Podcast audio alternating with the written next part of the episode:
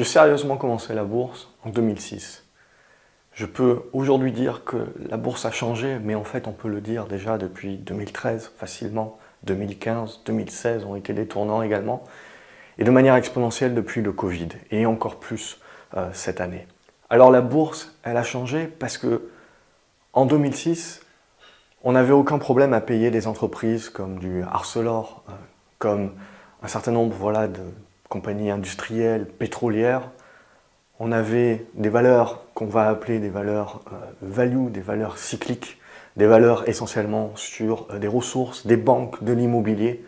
On n'avait absolument aucun problème à payer plus de 30 fois les cash flows, plus de 30 fois, 40 fois les profits, même des minières de cuivre, euh, on n'avait absolument aucun problème à valoriser ces sociétés-là 30 fois, 40 fois euh, les profits.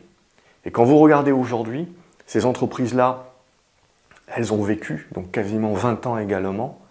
La majorité d'entre elles, c'est ça qui est le plus intéressant, elles ont réduit leur côté cyclique. C'est-à-dire que euh, les résultats, certes, ils évoluent en fonction du cycle économique, mais ce que l'on voit de plus en plus, chez un Arcelor par exemple, c'est cette capacité, à la limite, même quand le cycle économique est contre eux, de ne pas perdre autant d'argent que cela. La problématique de ces entreprises, si vous voulez, c'est que quand le cycle est avec vous, vous faites énormément de profits. Mais dès que le cycle n'est plus avec vous, ben, vous faites des pertes et des grosses pertes également. Alors, au fur et à mesure, si vous voulez, sur une décennie, etc., ça se compense. C'est une entreprise qui reste profitable. Mais voilà, il faut accepter en tant qu'investisseur que vous pouvez, lorsque vous êtes contre le cycle, vous avez des années où la société va faire des, pertes importantes. Et donc, pour moi, ce qui a changé globalement sur le marché, c'est ça, c'est la mentalité du marché. C'est le fait que en 2005-2006, on valorisait un certain nombre d'entreprises. Et on n'avait aucun problème à valoriser ces entreprises-là 30 fois, 40 fois les profits. Et aujourd'hui, ces mêmes entreprises, on va les valoriser difficilement et on considère à la limite que c'est bien valorisé 3 fois, 4 fois, 5 fois les profits. Alors évidemment, le pari, ça serait de dire que la prochaine décennie, les prochaines années, ces entreprises-là, qui ont été totalement oubliées 15 ans, 20 ans, vont à nouveau être revalorisées par le marché. Et on va à nouveau accepter de payer ne serait-ce que 10 fois les profits. C'est-à-dire que à un profit équivalent, ces entreprises-là peuvent être, leur prix peuvent être multipliés par 3, par 4, si on accepte à peine de juste les valoriser à 10 fois ou 15 fois les profits. On n'est même pas obligé d'aller jusqu'aux 30 fois. Et pour ça, il faut comprendre, si vous voulez, pourquoi la bourse acceptait de payer ces entreprises-là en 2005-2006 un certain prix et n'a plus accepté ensuite pendant quasiment 20 ans de les repayer ce même prix-là. Et peut-être est-ce que la bourse acceptera un jour de changer à nouveau et de revaloriser ces dossiers-là à nouveau euh, à un prix supérieur? C'est ça toute la question. Ce qui a changé, c'est que post-crise des subprimes et avec l'interventionnisme des banques centrales, on a eu une volonté euh, du marché et de ses opérateurs de se focaliser sur surtout une partie des sociétés. Ce sont des sociétés qui sont capables de vous donner une visibilité, une croissance et donc une visibilité sur leurs profits. C'est-à-dire qu'on a complètement laissé de côté des valeurs qui certes pouvaient être sous-valorisées, mais qui avaient une cyclicité dans leurs résultats, et ce qui donc pouvait faire un petit peu le yo-yo, pour plébisciter tout un tas de sociétés qui étaient sur une pente ascendante croissance. Il y a deux phénomènes à cela, c'est, mais même je dirais trois, je dirais d'une part donc c'est que cette visibilité dans un environnement euh, qui était donc euh, connu, a poussé la majorité des investisseurs à privilégier le même nombre d'actions. Et si on regarde précisément, vous n'en avez pas tant que ça.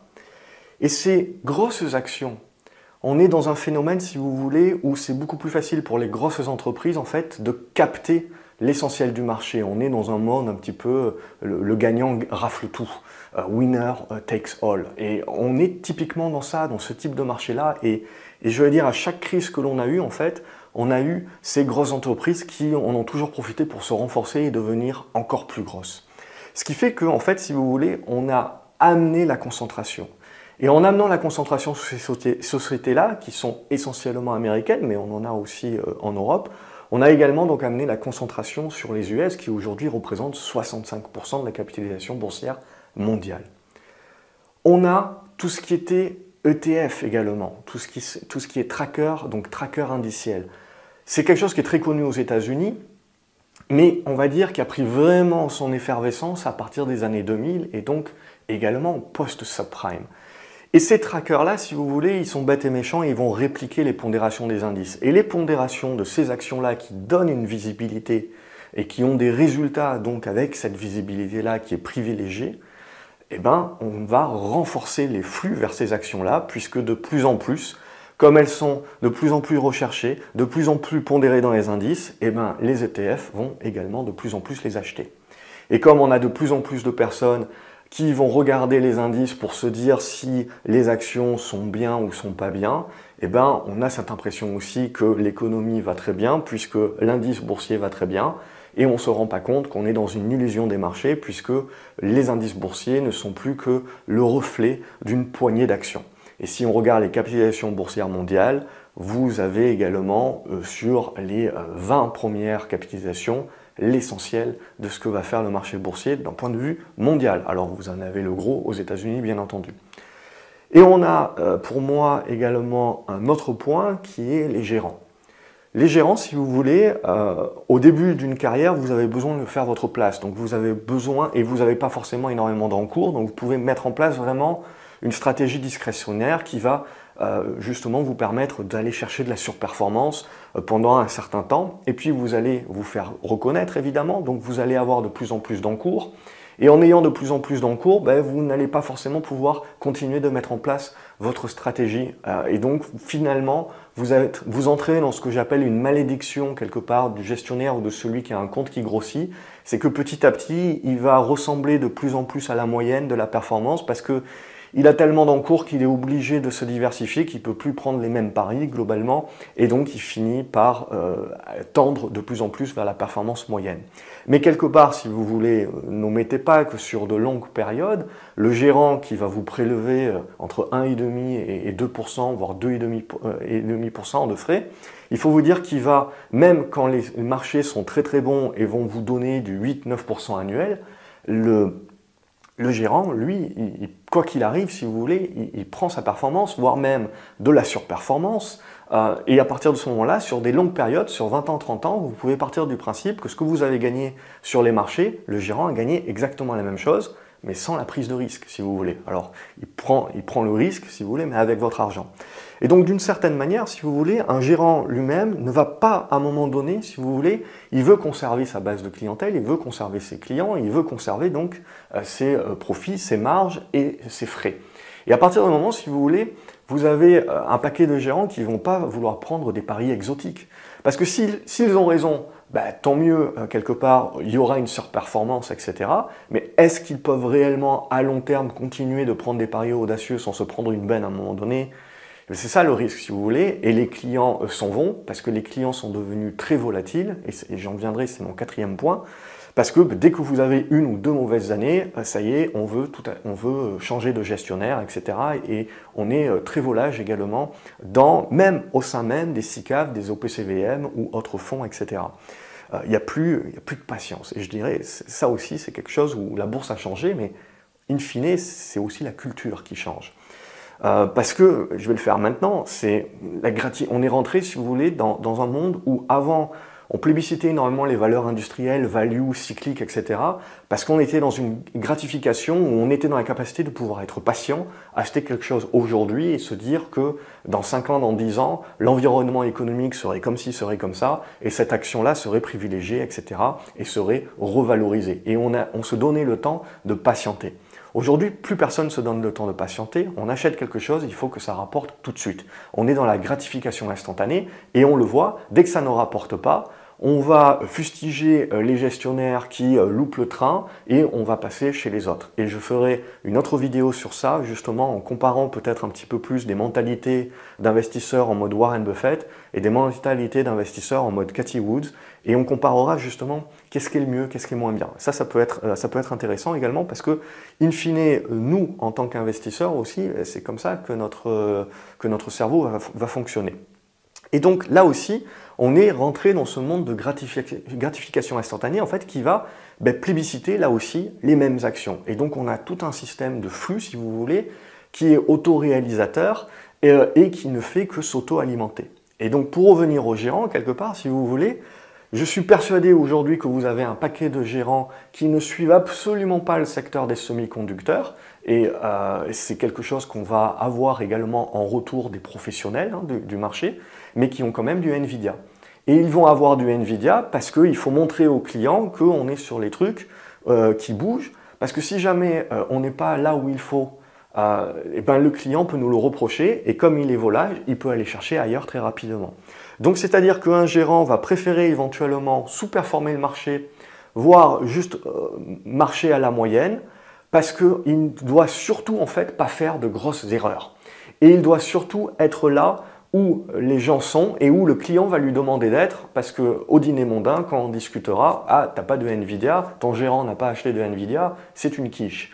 Euh, et donc, par essence, tu es une quiche. Donc, on est dans cette pression également là aussi, cette pression sociale, etc. Euh, et donc tout ça, ça fait renforcer le consensus. Et donc vous voyez bien un petit peu que c'est une machine qui s'auto-alimente et qui se renforce elle-même, avec évidemment le risque à un moment donné de créer bien entendu des bulles. Parce que c'est toujours sur une base fondamentale vraie, c'est toujours sur un narratif qui est vrai, mais au fur et à mesure, si vous voulez, tout le monde est de plus en plus convaincu, et plus la majorité est convaincue, et plus le consensus va avoir du mal à retourner sa veste, parce que quelque part aussi, euh, c'est ça la problématique, c'est quand est-ce qu'on doit vendre, quand est-ce qu'il faut retourner sa veste, quand est-ce qu'il faut redevenir contrariant? Et pour moi, c'est justement quand vous voyez le consensus qui aujourd'hui, qui il y a six mois, ne pensait pas du tout ça, où en fait il y avait beaucoup de personnes qui étaient avec des contre-arguments, et quand vous voyez qu'il n'y a plus personne avec du contre-argument, que tout le monde pense que ça va continuer comme ça, que donc le narratif fait consensus, et en bloc, et donc quelque part c'est alimenté parce que tout le monde veut avoir les mêmes titres, et quand vous voyez que les cours ne bougent plus trop, depuis un mois, depuis deux mois, que euh, les cours ont du mal, malgré ce narratif et, qui est amplifié et qui est à son summum, c'est là justement où c'est le moment de devenir un petit peu plus contrariant. Et regardez ce qui se passe sur les marchés actuellement, c'est ça qui est le plus intéressant. Plus personne ne veut des valeurs value industrielles, etc., au point que ça se paye vraiment pas cher. Quelles sont les seules personnes qui en veulent?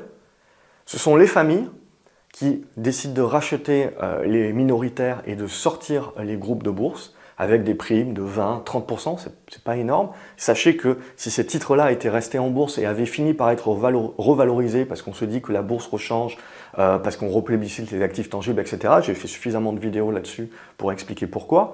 Mais imaginez que ces valeurs-là, en tant qu'investisseur, auraient pu rapporter du x5, euh, etc.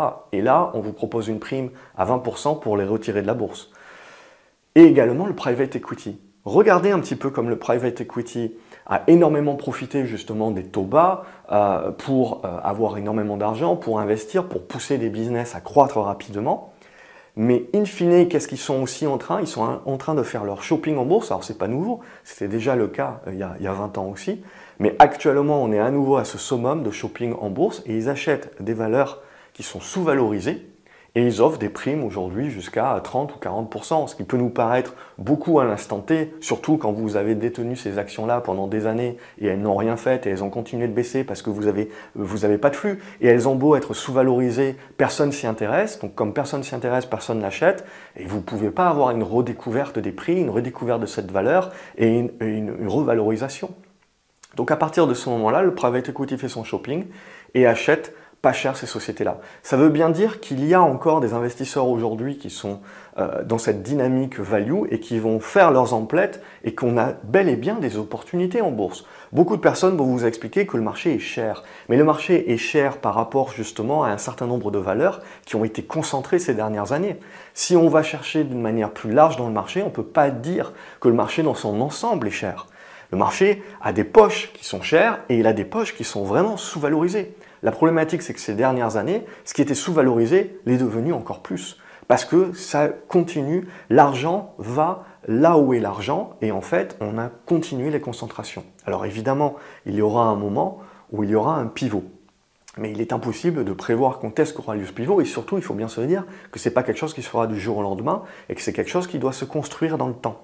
C'est-à-dire que vous devez commencer à avoir d'abord un premier narratif qui vous expliquera que le monde va à nouveau changer, euh, que à ce moment-là, les taux baisseront mais resteront plus élevés, que l'inflation baissera mais restera plus élevée que ce qu'on a connu, et que donc on va petit à petit commencer à redécouvrir ces valeurs euh, cycliques. Ces valeurs cycliques qui, sur les 20 dernières années, ne l'oublions pas, ont amélioré nettement leur business. Et sont dans la capacité aujourd'hui, pour certaines d'entre elles, d'être moins cycliques. Et ce sont elles qui vont le plus intéresser, justement. La capacité de croître, la capacité d'être moins cyclique dans les résultats, c'est-à-dire que même quand ça va mal, on arrive quand même à faire des toutes petites pertes ou même un petit peu de profit. Et quand ça va bien, on explose les profits. Et ça, je pense que le monde de demain se réintéressera à ces entreprises-là. La problématique que vous avez, c'est que si vous regardez le marché, c'est toujours une relation d'offre et demande. C'est-à-dire que vous avez beaucoup d'argent à un moment donné qui va vouloir rentrer en bourse, et vous avez beaucoup d'actions qui sont cotées. Et comme on l'a dit, on voit que le marché plébiscite surtout un certain nombre d'actions. Et donc forcément, vous avez beaucoup d'argent pour peu de titres finalement qui sont, qui sont suivis et qui, et, qui sont achetés. Et c'est pour ça que vous avez ce boom sur ces actions-là également. Vous avez un déficit de l'offre, un nombre d'actions réduit par rapport à la demande. Et si vous regardez sur l'ensemble du marché, en fait, eh ben, parce que vous avez des faillites, parce que vous avez des fusions-acquisitions comme on a vu, euh, parce que vous avez donc des sorties de bourse, et ce qui est très intéressant, c'est que vous avez plus d'actions qui sortent de bourse pour une autre raison que la faillite, euh, donc des fusions, des acquisitions, des, rachats par la famille, etc. Et ça, c'est très intéressant parce que ça vous limite également vos nombre d'actions. Donc vous pouvez continuer d'avoir une grosse demande en bourse, vous avez de moins en moins d'actions éligibles, et ça aussi, c'est ce qui renforce ce phénomène-là. Donc ne l'omettez pas, si vous voulez, cette question de flux est très importante, mais c'est aussi de voir ces concentrations qui se mettent en place et quelque part le biais psychologique qui est fait via tous les acteurs du marché que vous allez être poussé à continuer de concentrer ça.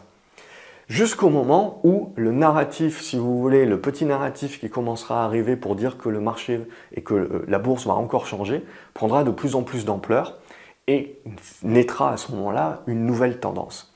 Et c'est ça la vraie question aujourd'hui. C'est est-ce que la bourse demain euh, va changer à nouveau ou est-ce que le monde de demain sera identique par, rapport au monde du passé? Si le monde de demain est différent, ben, petit à petit, on devrait voir moins de concentration sur les US, moins de concentration sur les valeurs technologiques et petit à petit, les valeurs euh, value, cycliques, mais qui ont su ces 20 dernières années mettre leur business en ordre de bataille pour devenir moins cycliques, être redécouvertes republicité et revaloriser. Et comme je vous l'ai dit, elles n'auront pas besoin de faire des profits extravagants par rapport à ce qu'elles font euh, aujourd'hui pour pouvoir voir leur valorisation multipliée par 3 ou par 4 ou par 5.